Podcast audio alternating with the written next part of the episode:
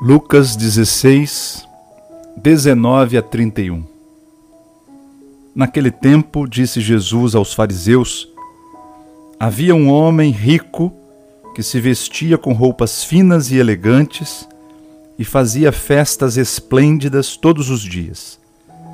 Um pobre chamado Lázaro, cheio de feridas, estava no chão à porta do rico. Ele queria matar a fome com as sobras que caíam da mesa do rico. E além disso, vinham os cachorros lamber suas feridas.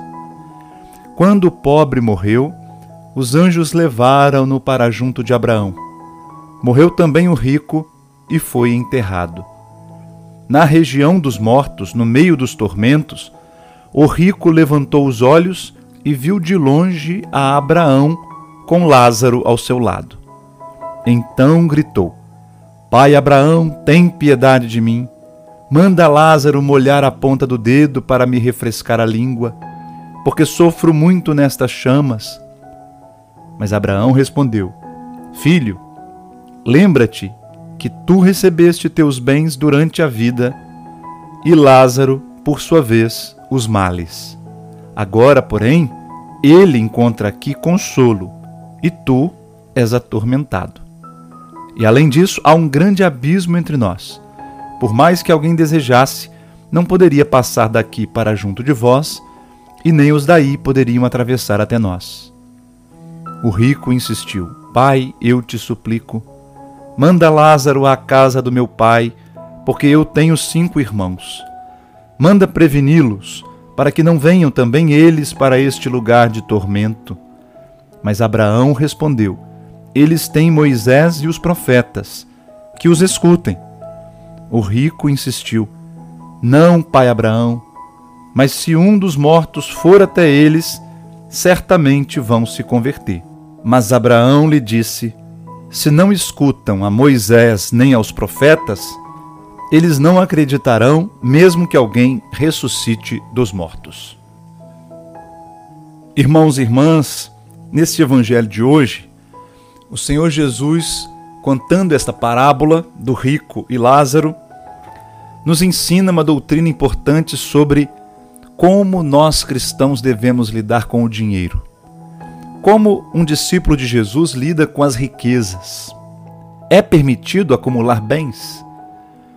nós podemos nos tornar ricos?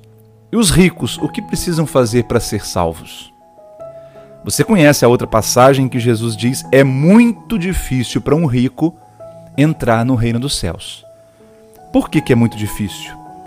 Porque muito facilmente os ricos se apegam às suas riquezas e se tornam egoístas e se tornam indiferentes diante do sofrimento dos outros. Vamos analisar esse rico da parábola. Havia um homem rico que se vestia com roupas finas e elegantes, até aqui tudo bem, e fazia festas esplêndidas todos os dias. Ora, fazer festas esplêndidas todos os dias tem algo estranho aí. O que, que é isso? Quem faz festa todo dia não trabalha. Então a sua riqueza não é fruto do trabalho, portanto é fruto da exploração alheia. E pior, se ele faz festa todos os dias, sendo que há um faminto, um mendigo na sua porta, demonstra claramente que ele não está nem aí. Ele não tem empatia. Ele não se comove, não se incomoda. Ele nem questiona por que há um pobre aqui. A indiferença, o desprezo, esse é o problema desse rico. Qual seria a atitude correta, segundo Jesus, para esse rico? Ele deveria dar festa, sim, de vez em quando, mas ele deveria, depois da festa, perguntar: por que, que você está aí mendigando? Quer um trabalho? Vou te dar um, um trabalho. Vou te dar um salário. O rico cristão é aquele que quer o desenvolvimento do seu povo, do seu, da sua cidade, do seu país. Ele não quer usufruir apenas da riqueza para si mesmo, mas ele quer que todos cresçam com a sua riqueza. É assim que nós cristãos vemos as riquezas. E o resultado está na escatologia da parábola, quer dizer, o que acontece depois da morte. O rico, indiferente, que desprezava os outros, foi para a mansão dos mortos, isto é, foi para o inferno. no meio dos tormentos.